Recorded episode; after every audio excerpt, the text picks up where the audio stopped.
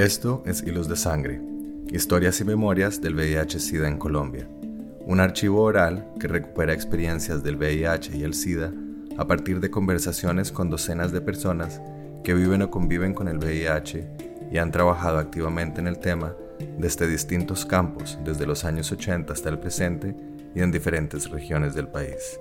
Yo soy Carlos Mota. Y yo, Pablo Bedoya. En esta sesión escuchamos a Hernando Muñoz, educador y trabajador social bogotano, radicado hace varios años en Medellín, donde se desempeña como profesor de la Universidad de Antioquia. Hernando es también integrante de la Junta Directiva de Colombia Diversa y ha sido activista de los movimientos por la diversidad sexual y de género, escenarios desde los cuales participó de proyectos y programas de educación y prevención del VIH, especialmente en lo referido a hombres que tienen sexo con hombres.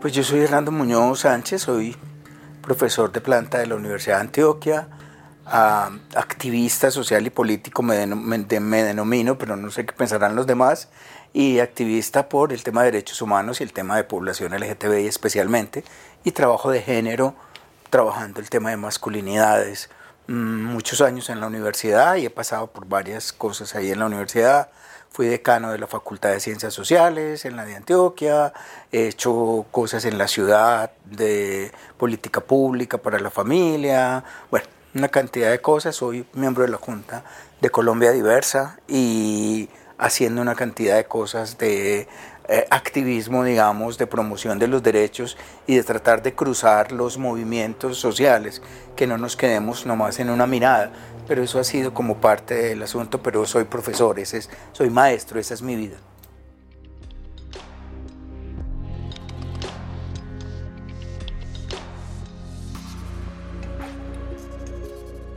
Realmente aparece um, cuando yo hago una ruptura en mi vida muy fuerte de decir como que es la salida del closet en el año finales del 93 y comienzos del 94 que yo empiezo a, en esta casa, que he vivido por muchísimos años, a trabajar con un grupo, porque en esa salida mía del closet, que era muy traumática en algún sentido, se dio el tema de, de poder eh, tener una mirada, pero se me hacía muy raro la mirada como que se tenía de lo que significaba ser un gay o una lesbiana. En ese entonces las personas trans eran como otra cosa, que eso también es, es interesante. Se nombraban los gays y las lesbianas y las personas trans 93, 94 como que estuvieran pero no estuvieran.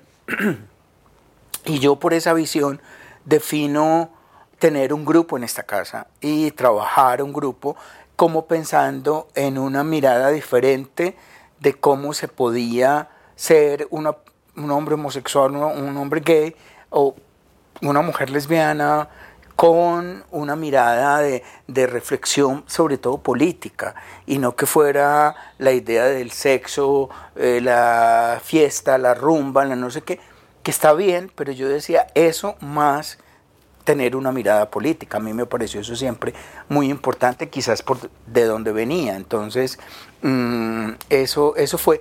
Y ahí, entonces, eh, llegando con el, el tema en Bogotá, simultáneamente estaba pasando cosas con Germán Rincón, mm, que es un gran amigo, y con una cosa que se llamaba Agenda.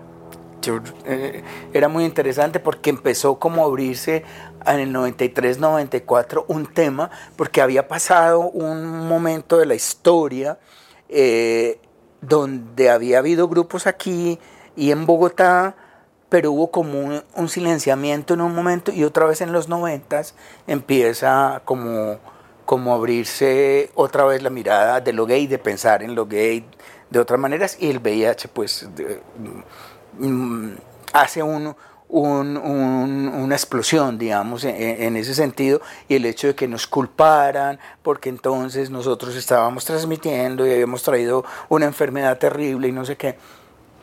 Entonces en ese entonces se empezó a hacer varias cosas eh, alrededor del tema, digamos, LGTB, y yo conocí, digamos, el tema eh, gay, eh, del VIH. Tuve personas muy cercanas, en ese momento, muy cercanas,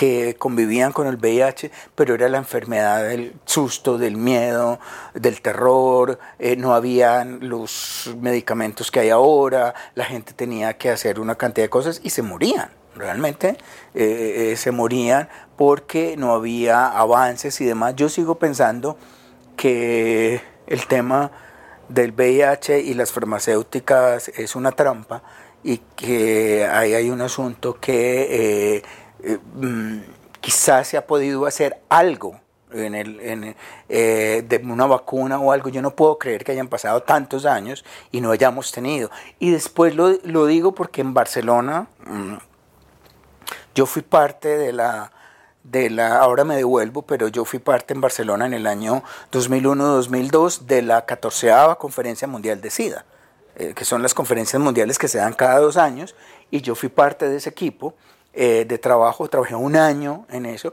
y me di cuenta el funcionamiento de los eh, laboratorios y de todo este tema de las farmacéuticas eh, y cómo la venta de todo esto a, altísimos costos y demás. Yo no digo que estén em, quizás escondiendo algo, pero creo que se ha podido hacer más y conviene, es mi punto de vista y más mi opinión, porque realmente no, no, no, no tengo una base más profunda para decirlo, pero por lo que vi me parece que son un, un, asunto de, que se ha podido hacer más y que se puede hacer más y que a los laboratorios, digamos, les conviene no hacer más. En ese sentido, por, además era la lluvia de los millones en esa época, ahora ya no tanto, pero el 2002 era una conferencia a la cual asistieron 17.500 personas del mundo eh, en, en la Fira de Barcelona, donde todo el mundo llegaba, donde había, bueno, había una serie de cosas ahí que se estaban dando y creo que es una, es una muestra más de lo que se está, están haciendo los, los laboratorios y las farmacéuticas que otra cosa, eh, en el sentido de demostrarse eh, y de estar ahí, pero no realmente una preocupación más profunda porque esto tenga un remedio. Eso fue en el 90 y pico, conocí a Manuel Bermúdez, que eh, es un otro activista. Digamos que en esa época del 90, 80 seguramente, eh, yo estaba muy lejos del mundo gay en ese momento. Ah, eh, habían otros grupos y aquí hubo el Greco, no sé quiénes que estaban, pero en ese momento el tema me imagino que no se hablaba, porque realmente fue a finales del, muy a finales de los 80 y comienzos de los 90 que, que, se empieza como a salir más el tema del VIH-Sida y hay como un silencio en, en, ese, digamos, activismo gay y empezamos Manuel y yo, digamos, aquí en, en Medellín a hacer un movimiento más, más eh, de reflexión y Manuel muy, muy, muy eh, vehemente especialmente con el tema del VIH. Yo recuerdo que Manuel era mucho más vehemente con ese tema y que seguramente sabía más que yo y entendía más que yo en ese momento de eso. Y en este grupo que yo hice acá, que duró seis años, del 94 hasta finales del 2000, cuando yo me fui a vivir a Barcelona por temas de estudios, eh, eh, pues conocí gente que convivía con el VIH, que tenían unas historias que pasaban, pero además porque después de que yo regreso de Barcelona en el año mm, después de agosto, agosto o septiembre de 2003 regresé yo. Mm, yo me fui en enero del 2011 y cuando regreso lo primero que hago es que me piden eh, eh, de uno de los grupos de, de aquí, de, de Antioquia, que ahora yo no recuerdo cómo se llamaba, el de este hombre que todavía está, el de raza, pero que en ese entonces se llamaba otra cosa, me pidieron coordinar un trabajo que se hacía con una, como una campaña fue muy interesante y muy bonita, eh, de prevención del VIH y de hablar del VIH en los bares, en las calles, en los lugares. Tuvimos manillas, portavasos, vasos, eh, afiches, no sé qué, con unos mensajes muy claros de yo me cuido, tú te cuidas, bueno, como tratando de hacerlo con dones, bueno.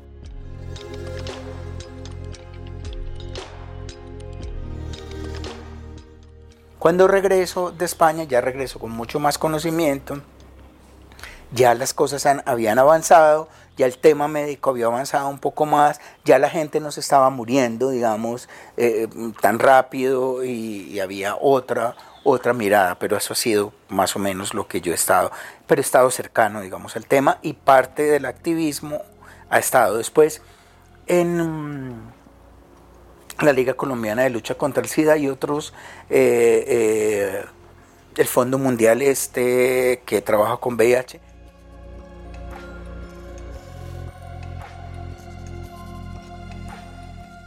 Es que, es que en un país como este, y en una ciudad como esta, tan retrógrada todavía, y tan de doble moral, y tan conservadora, el tema, eh, primero nos detestan por ser gays y lesbianas o personas LGTB, y que eso se conectara una enfermedad mortal, un tema de putos, un tema de promiscuos, un tema de... Eh, eh, daño de enfermedad que se conectara con nosotros, pues los imaginarios eran terribles, eran eh, estos, pues a los religiosos les daban más argumentos, a las personas conservadoras y fundamentalistas les daban más argumentos, a la gente de la educación le daban más argumentos para decir, ser homosexual es terrible, miren lo que les está pasando. Entonces se movía todo eso y yo creo que muchas personas en ese entonces que estaban... Mm, saliendo del closet o,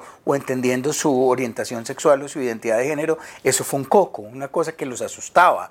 Eh, como cuando le dicen al chiquito el coco se le va a aparecer. Eh, eh, era como cuidado. Y yo creo que mucha gente con el tema de la aparición del VIH tuvo mucho miedo de salir del closet, por ejemplo, o de hacer. Entonces eran esos imaginarios de pecadores sucios, enfermos, que traen esto es el doble de pecadores sucios enfermos y, y, entonces van a hacer mucho daño a la sociedad y creo que eso sirvió como una plataforma para más discriminación, para más odios y demás.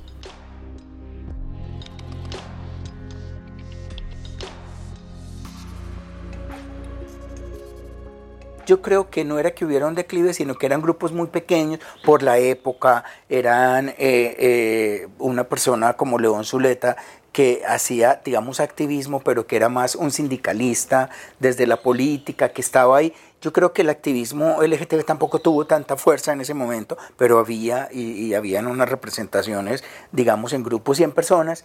Hay ese declive y yo lo que creo es que el VIH saca otra vez como la defensa de los derechos y, aquí estamos y además de que nos estigmatizan por ser homosexuales, por ser sucios, pecadores, raros, etcétera, viene todo este boom mundial de que estos son los que eh, están contagiando al mundo de una enfermedad tan rara que no se sabía, que no se conocía, y creo que ahí entonces salen otra vez estos eh, activismos a defender. Yo creo que fue muy importante, porque yo yo sí creo y estoy seguro que el tema del VIH da sin, es decir, sin pensarse, sin que fuera planeado, da, es catapulta el tema del de, eh, el, activismo LGTB.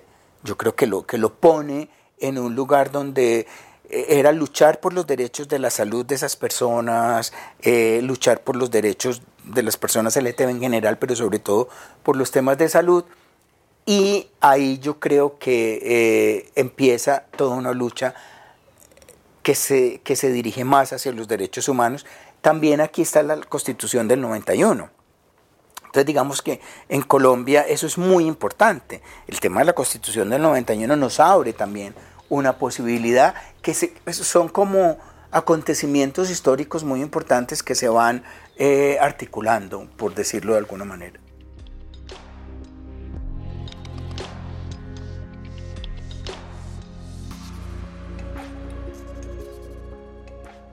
Yo no creo que había una movilización social antes del VIH.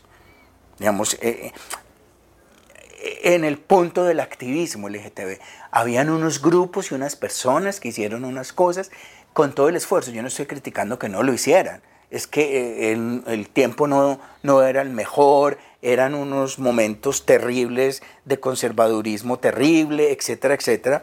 Ni siquiera en Bogotá que era la capital, la gran ciudad. Yo no creo que lo, que lo había, era un asunto.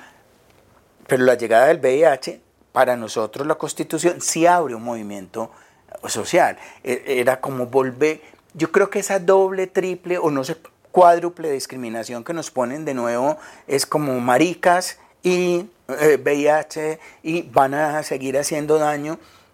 Abre un movimiento social que la constitución lo que hace es permitirnos articular eso, porque habla de derechos, habla del libre desarrollo de la personalidad, cosa que aquí no. O sea, desde, antes de la constitución del 91, no. O sea, hay, un tema muy fuerte que significa eh, mucho silencio, muy poca participación, digamos mucha dictadura en acciones eh, de ese tipo y creo que ahí hay un, una explosión de posibilidad de nombrarse de otra manera y de pensarse de otra manera. Creo que ahí mm, sale el tema del VIH, creo que con el tema de la mm, constitución abre un espacio para la participación y se abre pues la idea de que los movimientos sociales pueden hacer algo.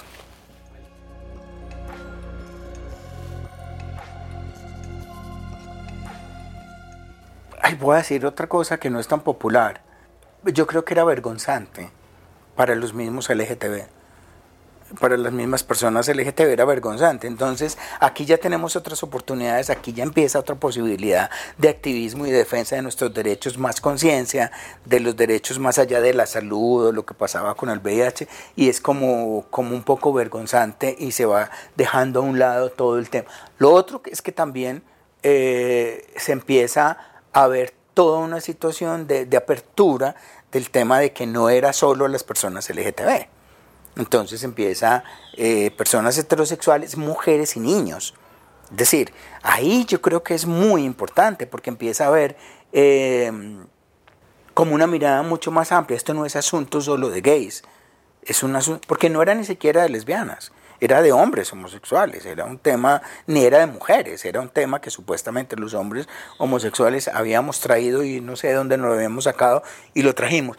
Creo que como se empieza a ver más desde el mm, tema de salud, yo no sé cómo expresarlo mejor, desde el tema de salud más de una población, más abierto, más allá de un, de un grupo poblacional específico, eh, eh, pues yo creo que ahí hay una ruptura. Pero lo otro que yo sí pienso es que fue vergonzante. Entonces, chévere trabajar por nuestros derechos, qué bonito, qué bacano que estemos trabajando por nuestros derechos, pero no nos estemos eh, eh, como uniendo a esa lucha de lo, de, del VIH porque realmente, eh, pues, ¿para qué? Yo creo que, que terrible por un lado, pero por otro lado, yo, yo lo que creo es que no no podemos eh, pensar que el, que el tema, ningún tema que tenga que ver con la orientación sexual, la identidad de género, los seres humanos tiene que ser vergonzante para otro ser humano. Es decir, ahí hay un asunto, pero esta cultura no nos ha enseñado eso. En estos días hablando de las terapias reparativas y, de todo esto tan terrible que se está dando en este país y en muchos lugares, yo decía, es que fulano es víctima de terapia reparativa, yo dije, yo no fui víctima. Yo tenía, yo, yo no fui víctima de una iglesia, yo no fui víctima de un psicólogo, yo fui víctima de una sociedad homofóbica, de una sociedad que con la, con la homofobia internalizada me hizo mucho daño. No sé si soy claro en eso. Entonces yo creo que ahí eh, hay, hay un asunto como, eh, eh, qué dolor. Entonces también es como reconocernos pensarnos, pero al mismo tiempo tratar de ponerlo bonito, eh, eh, eh, cómo somos y lo que hacemos y, parecer menos malos, como esa historia mm, tan difícil de, parecer menos malos, de, entonces vamos a irnos por este lado y que mm, yo creo que hay, hay mucho todavía de ese moralismo especialmente religioso, que ha hecho mucho daño a todo el tema de los derechos y de los movimientos sociales.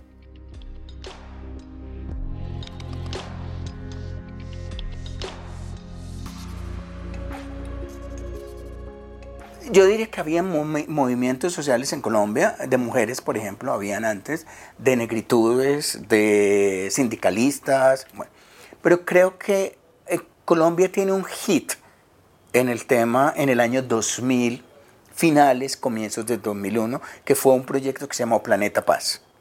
Y ahí empezamos, o sea, todo el tema del VIH, eh, el tema de que nos vamos disfurcando un poquito, abriendo un poquito el tema de los, de los derechos LGTBI eh, mm, que no fueran de la salud con el tema del VIH mm, y la aparición de Planeta Paz y que Planeta Paz, que trabajaba asuntos de promover movimientos sociales de abajo, no eran los movimientos sociales, digamos, una élite, ¿no? Unas mujeres, los sindicalistas, los negros, eh, los jóvenes, etcétera, etcétera, abre la posibilidad porque dice, ay, también hay unas maricas que, que necesitan una, o, que son un movimiento y empieza, y ahí yo creo que es, yo creo que sin Planeta Paz no hubiera sido posible desarrollar esos movimientos. ¿Qué características tenía?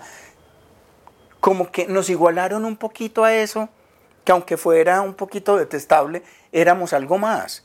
Porque es que eh, eh, si, si un hombre homosexual es lo más bajo de, las, eh, de las categorías de masculinidad, en el tema de los movimientos sociales, pudiéramos decir que lo más bajo de la categoría de un movimiento social era el movimiento de las locas, de lo LGTB, porque las mujeres, el derecho de las mujeres, porque los jóvenes, porque los negros, los sindicatos, pero que nos hubieran puesto, digamos, que nos hubieran mm, eh, equilibrado un poquito y nos hubieran puesto en el lugar de esos otros movimientos sociales, fue una apertura muy, muy, muy importante. Entonces empezamos, empezamos, digamos, y esto va a sonar duro y algunos dirán, ay, no, pero esto, qué exageración. Yo creo que empezamos a ver más la posibilidad de una ciudadanía de personas LGTB.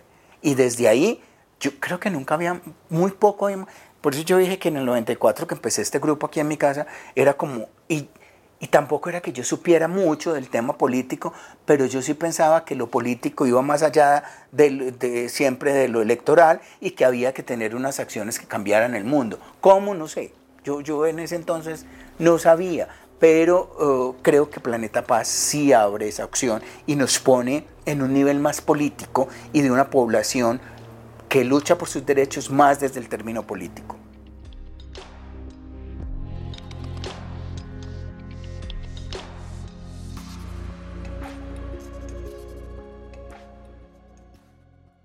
para mí el tema religioso ha tocado y ha sido importante, pero el prejuicio está en que desde el tema religioso, especialmente desde lo protestante, hay un asunto muy claro y es ser homosexual es pecado Tú quizás tienes una historia en tu familia de pecado, donde ha habido otros que han pecado, y lo que hay que hacer es sanar eso que es enfermedad. Es decir, ese asunto que es enfermedad y, no está bien, y es de lo más aberrante, porque es de lo más aberrante, eh, digamos desde el punto de vista religioso judeo-cristiano, eso no puede aceptarse. Entonces desde ahí ya es terrible.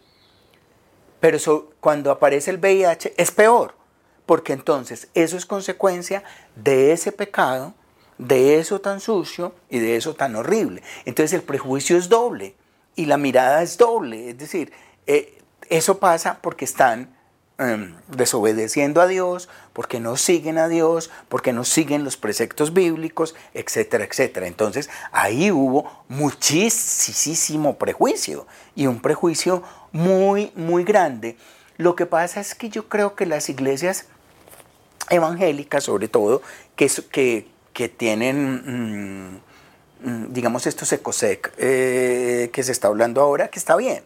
Yo creo que eso. Eh, eh, las iglesias evangélicas no, no, saben mucho de eso. Lo que les interesa es que tú, si llegas allá, recibes a Cristo y Cristo te va a salvar y que si eres homosexual y llega como cualquier muchos en el mundo llegan buscando una ayuda Y no es porque uno no tenga derecho a buscar una ayuda, es que todos tenemos derecho a buscar una ayuda, porque toda la vida nos han dicho que la homosexualidad es sucia, mala, enferma, no sé qué. Nunca en una cartilla de primaria o de secundaria, en un texto académico, está la posibilidad de que papá y mamá eh, dos papás, dos mamás, es posible ser una persona feliz, un ciudadano feliz, un ciudadano comprometido con el desarrollo de la sociedad siendo homosexual. Nunca nos dijeron eso. Entonces yo por eso digo, víctimas de una sociedad que la religión aprovecha muy bien y que sabe cómo hacer todo un, un, juego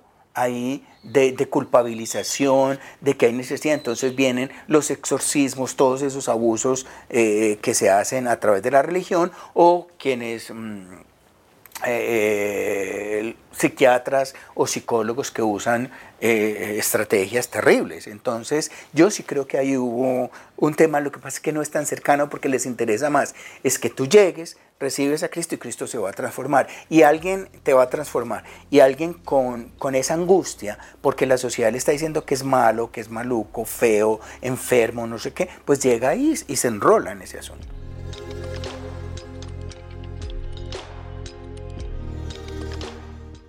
Lo que pasa es que en estos días se ha hablado tanto, tanto de eso, porque se está hablando de todo esto de terapias reparativas. No, yo asistí por muchísimos años y llegué a tener un liderazgo muy alto eh, en el tema de eh, iglesias eh, protestantes. Muy bien, iglesias judeocristianas, muy bien. Entonces ahí conozco de cerca. Entonces por eso sé muy bien cómo es el procedimiento. Entonces yo llegué, por lo menos yo llegué buscando ayuda, porque oí de mi familia, oí de la escuela, oí de la sociedad, oí de la televisión, oí de los medios de publicidad, de todo lo que sea, que ser homosexual es terrible. Es terrible, tenía 14 años, ¿no? Cuando, cuando hago conciencia y cuando uno escucha todo eso, lo que quiere es buscar ayuda. Entonces la gente dice, todo el mundo tiene derecho a buscar ayuda. Claro, todo el mundo tiene derecho a buscar ayuda. Lo que no hay derecho es que esas personas que supuestamente te van a dar ayuda, te digan si eso es horrible, eso es malo, hay que cambiar, hay que transformarse, porque es una enfermedad.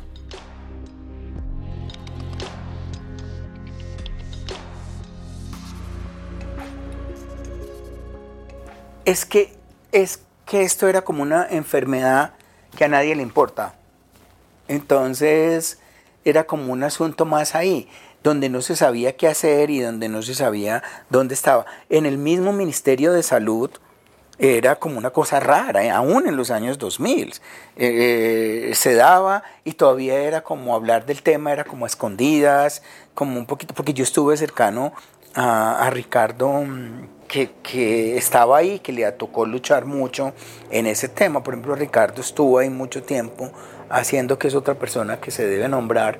Mm, haciendo eh, eh, como, ese, como esa conciencia. Aquí, estando muy cerca de administraciones, yo no veía que hubiera un asunto, ni siquiera desde el tema de la salud, para nombrarlo como, como un asunto importante. Todavía era como un asunto vedado, vetado, eh, que, que estaba ahí. Yo pues también críticamente sigo pensando, pero tiene mucho que ver con esas creencias, valores, principios culturales de una doble moral y de unos conservadurismos muy fuertes.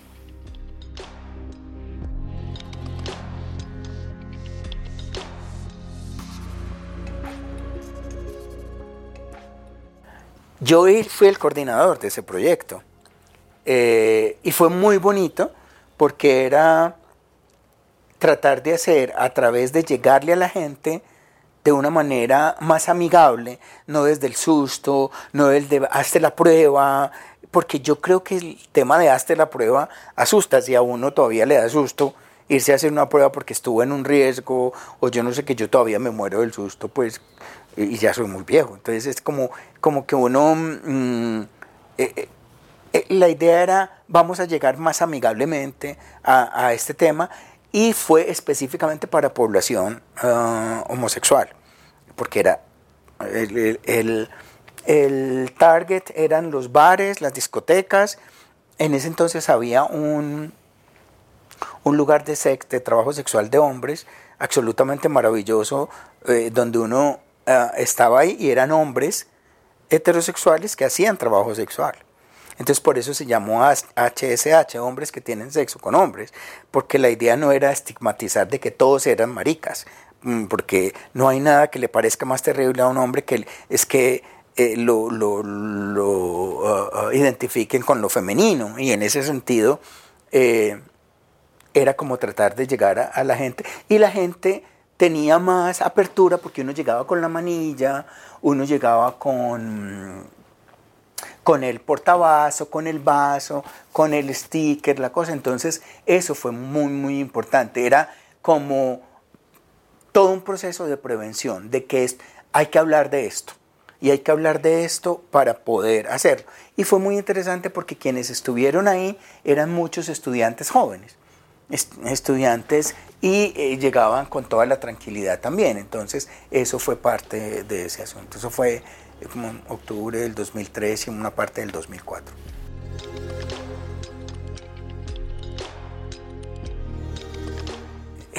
Es que en ese entonces era como muy difícil pensar que habían hombres que tenían sexo con otros hombres, pero que no se autodefinían como homosexuales. Entonces, así como estamos hoy hablando de LGBT, BTIQ, eh, P de pansexual, yo no sé qué, yo creo que nos enseñó a ser un poquito más flexibles. A mí me cuesta mucho el letrerío, las letras me cuestan mucho y yo, tan pesado, ¿hasta dónde vamos a llegar? Eh, ya, bueno, pero creo que, que, el reto en este tipo de cosas es ser flexible y en ese momento si, si este señor dice, es que yo a mí me gusta tener sexo con hombres, pero yo soy el que penetro y yo soy el que mando y yo soy el que estoy en la relación, pues para mí no es ser homosexual, lo tengo esporádicamente, entonces era como abrir esa posibilidad porque para especialmente para los hombres gays, cualquiera que se acuesta con otro hombre es gay. Entonces ahí era toda esa discusión alrededor y muchos no podían creer, no, ¿cómo así que este, estos estos eh, hombres que se acuestan con otros hombres no son gays. Pues tienen que ser gays, pero además tienen que ser amanerados. Todo eso también por el tema de los prejuicios, de los estereotipos, de, la discriminación, etc. En este caso de estos pelados que trabajaban en ese lugar, pues muchos tenían sus hijos, su novia, y lo que hacían era ir a trabajar allá para conseguir para sus hijos y su novia. Mm, que estaba el bebé, la leche, los pañales, todas estas cosas. Entonces era como todo ese asunto de no entender, pero yo decidí, yo no soy quien para decir si este es gay o no, o si es HSH, o si se considera no binario ahora, yo quién soy.